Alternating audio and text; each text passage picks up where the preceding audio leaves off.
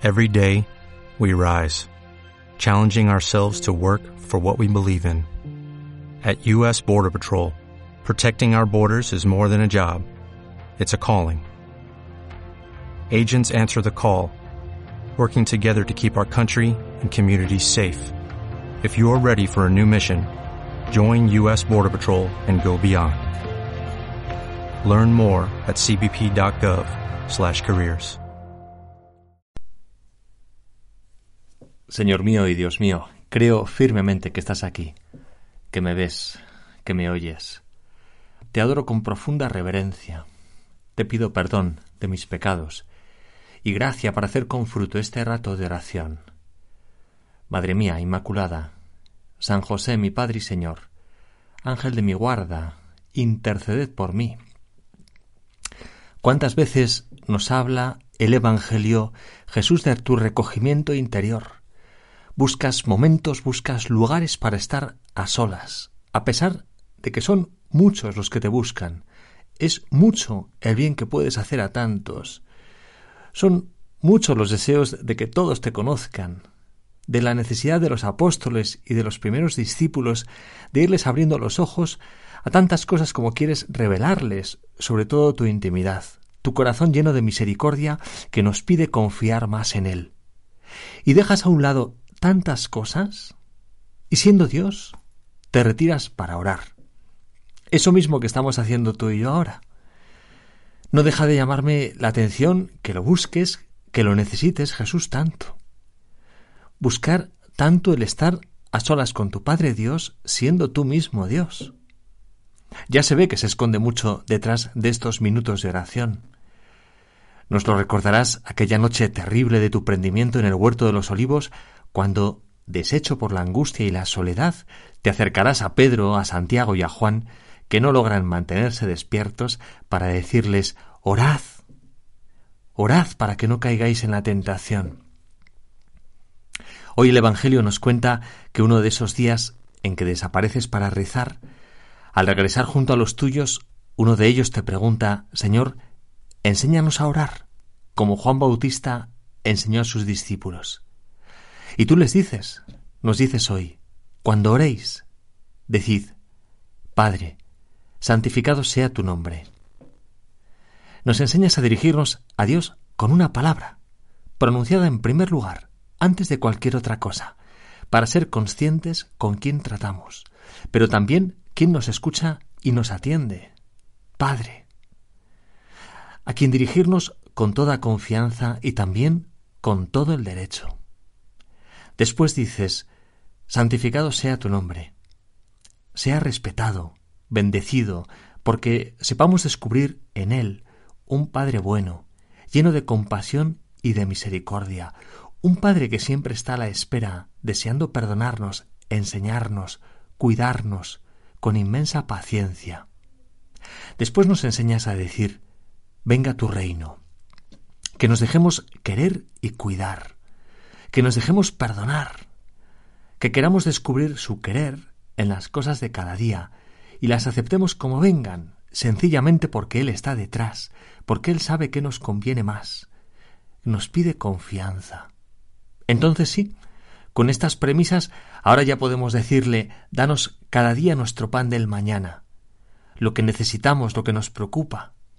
Se lo pedimos, agradecidos porque sabemos que no nos faltará nada realmente necesario o importante. Pero como somos muy poca cosa, somos miserables, nos enseñas a no tener miedo para pedirle perdón.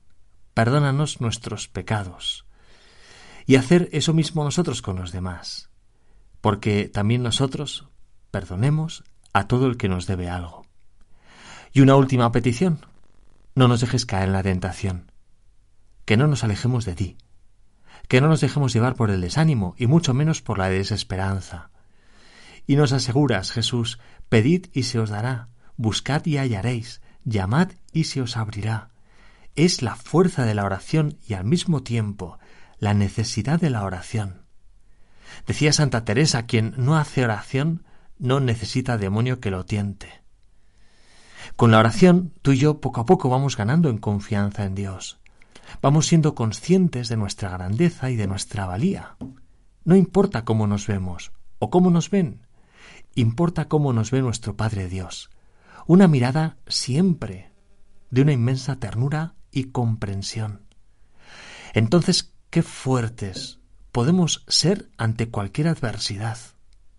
¿Cómo me impresiona la actitud de Chema Postigo, un padre de familia con dieciséis hijos? Su hija mayor había nacido con una malformación en el corazón y la esperanza de vida era mínima. Pero acogieron esa vida humana, tal y como llegaba, viendo en ella un regalo de Dios.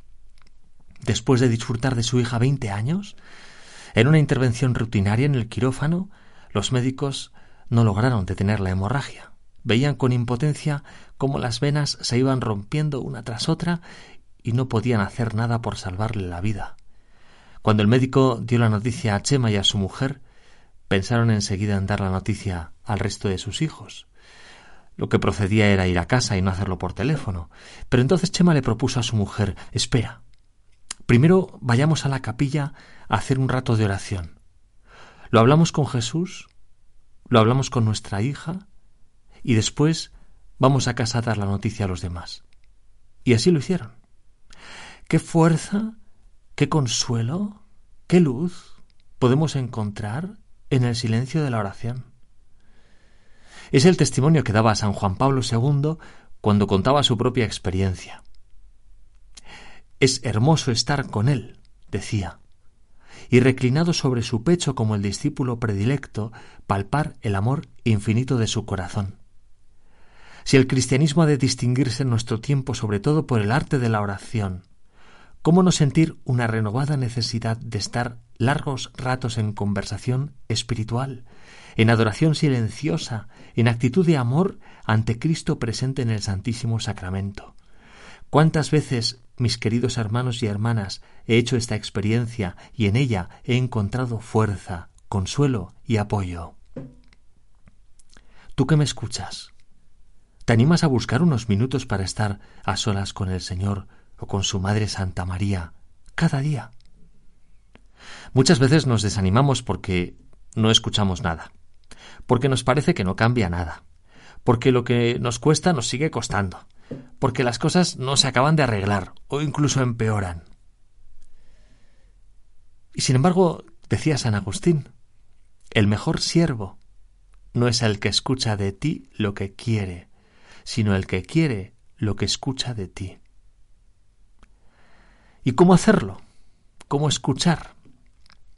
El Papa Benedicto XVI nos da este consejo. Generalmente Dios no habla demasiado alto, pero sí nos habla una y otra vez. Oírle depende, como es natural, de que el receptor, digámoslo así, y el emisor estén en sintonía. Ahora en nuestro tiempo, con nuestro actual estilo de vida y forma de pensar, hay demasiadas interferencias entre los dos, y sintonizar resulta particularmente difícil. Es obvio que Dios no habla demasiado alto, pero a lo largo de toda la vida sí nos habla por signos o sirviéndose de encuentros con otras personas. Basta simplemente con estar un poco atentos y no consentir que las cosas de fuera nos absorban completamente. Si no se sale del trajín cotidiano, si no se afronta la fuerza de la soledad, no se puede percibir a Dios. Unos minutos de silencio, para ser capaces tú y yo de percibir a Dios en las cosas de cada día, en las situaciones por las que pasamos. Silencio y deseo de descubrir su querer, que es siempre lo mejor, aunque muchas veces no logremos, no podamos entenderlo. Scott Hahn fue un es, fue pastor protestante, ahora es católico, se convirtió al catolicismo, ha escrito muchos libros sobre la fe desde su conversión, y su mujer Kimberly también se convirtió del protestantismo al catolicismo. Y cuenta así, de su propia vivencia personal. Tuve una importante conversión con mi padre, perdón, una importante conversación con mi padre. Él detectó tristeza en mi voz y me preguntó ¿Rezas la oración que yo rezo diariamente? Dices, Señor, iré donde tú quieras que vaya, haré lo que tú quieras que haga, diré lo que tú quieras que diga, y entregaré lo que tú quieras que entregue. Y ella le contestó, papá, tengo miedo de hacerlo. Tengo miedo de que rezar esa oración podría significar mi adhesión a la Iglesia Católica Romana. Kimberly le contestó su padre, no creo que esto signifique que tengas que convertirte. Lo que sí significa es que o Jesucristo es el Señor de toda tu vida, o no es para nada tu Señor. El Señor de toda tu vida, o no es para nada tu Señor. Jesús, yo deseo que seas mi Señor. Así comienzo cada día mi oración. Señor mío y Dios mío, mi Señor y mi Dios. Este es precisamente el fruto de la oración, vivida un día y otro día. Una confianza grande, una paz sincera, al saber que todo está en sus manos, como decía San José María, lo pequeño y lo grande, lo poco y lo mucho, lo temporal y lo eterno. El fruto de la oración no es lograr, obtener lo que uno quiere, sino ir descubriendo cómo es de grande el amor que Dios nos tiene, que Dios te tiene. Como decía San José María, la oración es la humildad del hombre que reconoce su profunda miseria. Ojalá tú y yo la reconozcamos, porque entonces nos lanzaremos a los brazos de nuestro Padre Dios y le confiaremos llenos de esperanza todo lo que nos sucede, como tú Jesús nos enseñas a hacer hoy. Te doy gracias, Dios mío, por los buenos propósitos, afectos e inspiraciones que me has comunicado en este rato de oración. Te pido ayuda para ponerlos por obra. Madre mía Inmaculada, San José mi Padre y Señor, Ángel de mi guarda, interceded por mí.